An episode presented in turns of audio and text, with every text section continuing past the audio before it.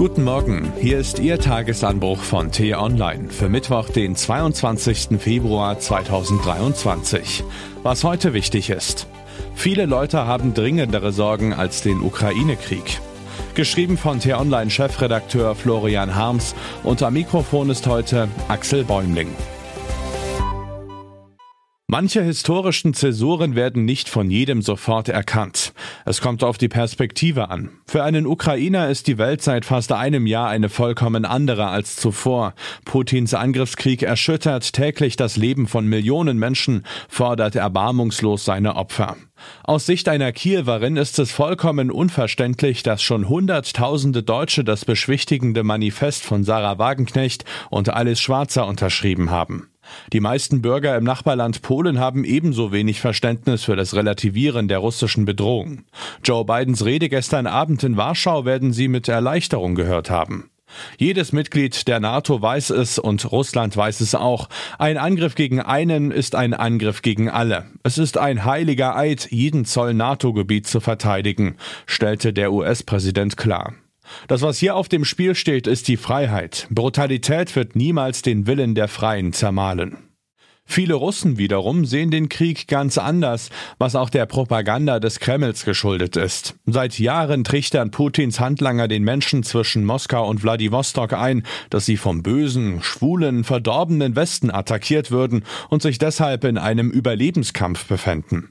In den sozialen Medien finden sich zahlreiche Videos von Russen, die Putins Spezialoperation gegen die angeblich abtrünnigen Ukrainer gutheißen und dem Kreml-Chef die Treue halten, obwohl er so viel Grauen anrichtet.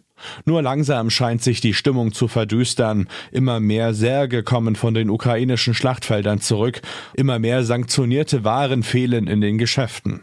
Mit seiner müden Rede an die Nation konnte Putin gestern noch nicht einmal mehr seine Anhänger begeistern. Einige Zuhörer nickten sogar ein.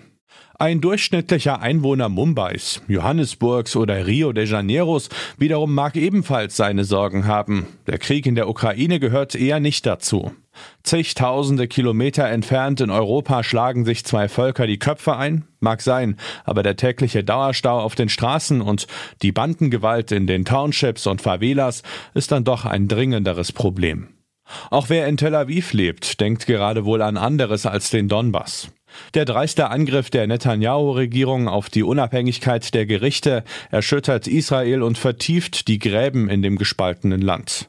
So könnte man weitermachen und auch noch in die Hungergebiete Ostafrikas, die Flüchtlingslager in Bangladesch oder die Elendsviertel in Mexiko schauen. Vielerorts haben die Menschen gerade dringendere Sorgen als wir hier in Europa mit dem Krieg. Trotzdem ist der Krieg in der Ukraine eine historische Zäsur mit weltweiten Folgen. Sein Ausgang wird darüber entscheiden, ob in der internationalen Politik die Regeln des zivilisierten Umgangs künftig noch eine Chance haben oder nur noch das Recht des Stärkeren gilt. Setzt sich Putin durch, werden sich Despoten von Belarus über Teheran bis Peking ermuntert fühlen, dem Kremlherrscher nachzueifern und ihre Eroberungsgelüste rücksichtslos auszuleben.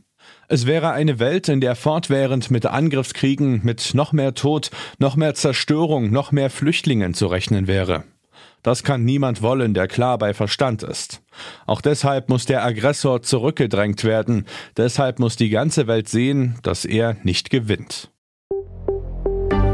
Was heute wichtig ist.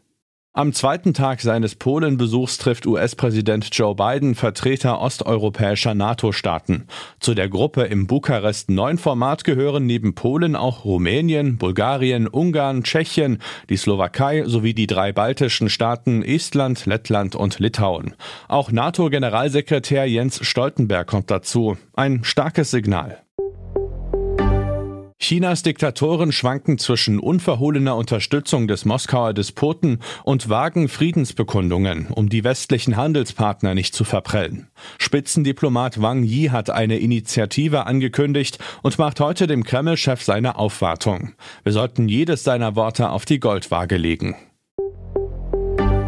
Die Vereinten Nationen widmen ihre Vollversammlung dem Jahrestag des russischen Einmarschs in die Ukraine. Außenminister aus zahlreichen Ländern sprechen in New York.